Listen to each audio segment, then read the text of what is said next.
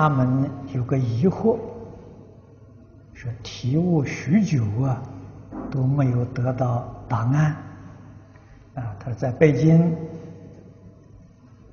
呃，居士可以受菩萨戒，有许多同学劝我们也去受。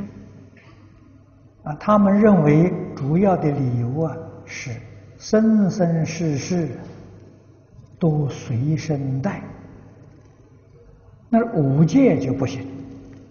啊，菩萨戒可以生生世世随身带，啊，五戒怎么不行呢？可对此啊，学生大不解，请教出家法师，他们讲戒也有此条。啊，是否《大藏经》中啊啊内容啊均不知啊？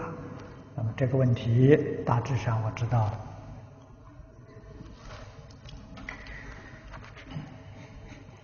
受菩萨戒不是一个容易事情。菩萨戒跟五戒不一样，五戒。是论事不论心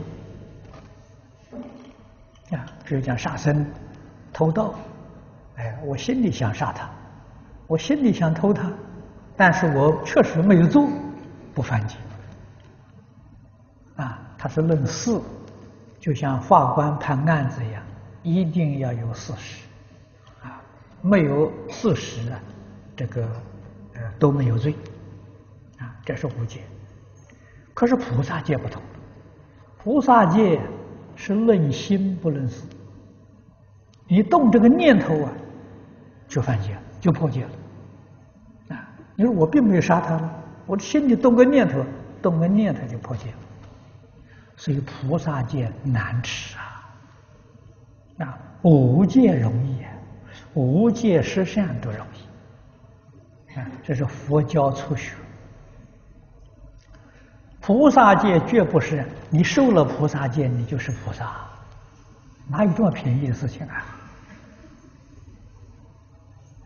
哎问题你你是不是真的菩萨？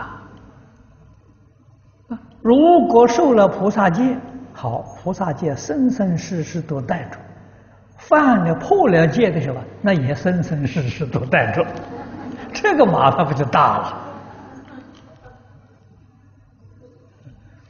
所以，我们一定要斟酌啊！这个事情不是一个开玩笑的事情。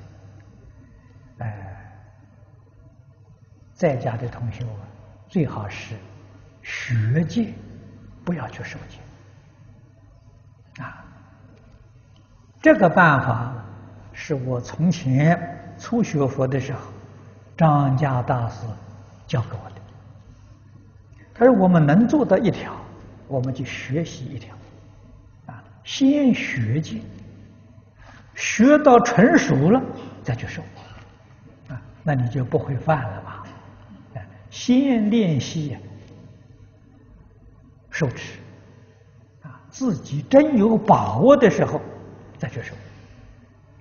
实在讲，菩萨戒很难持啊。那么以后我到台中。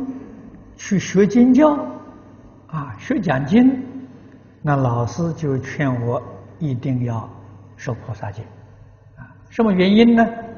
如果不受菩萨戒，在台上讲经啊，这叫白衣，别人呢嫌弃，说你，你都没有受菩萨戒，你怎么可以讲经？啊，所以这个受菩萨戒是避免别人嫌疑啊，受过菩萨戒就有责任为大众讲经说法啊，这是可以的啊，但是自己要晓得，我们这是有名无实啊，并非真的菩萨，不但是在家出家亦或如是。啊出家人当中，三坛大戒都说过了，有没有真正比丘？没有啊！啊，你看藕益大师说的，弘一大师讲的，中国从南宋以后就没有真正的比丘了，哪里会有比丘戒？啊，菩萨戒、沙弥戒，自己可以在佛前求受，所以菩萨戒跟沙弥戒可以得戒，但是求受必须有感应。没有感应呢，那你就没有得戒。啊，决定是有感应。那么感应里面最普遍的，自古祖师大德了，教导我们用占刹行法。啊，《地藏经》的搬这个占刹方法，从这个地方求感应。明朝末年，藕益大师就用这个方法得菩萨戒啊，绝不是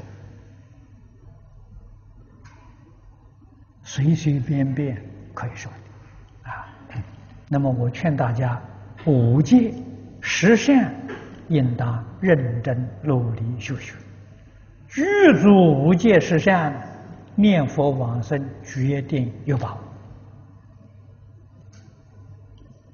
啊！如果发心讲经，那确实要受一个名义上啊，要受个菩萨戒啊，免得别人说话。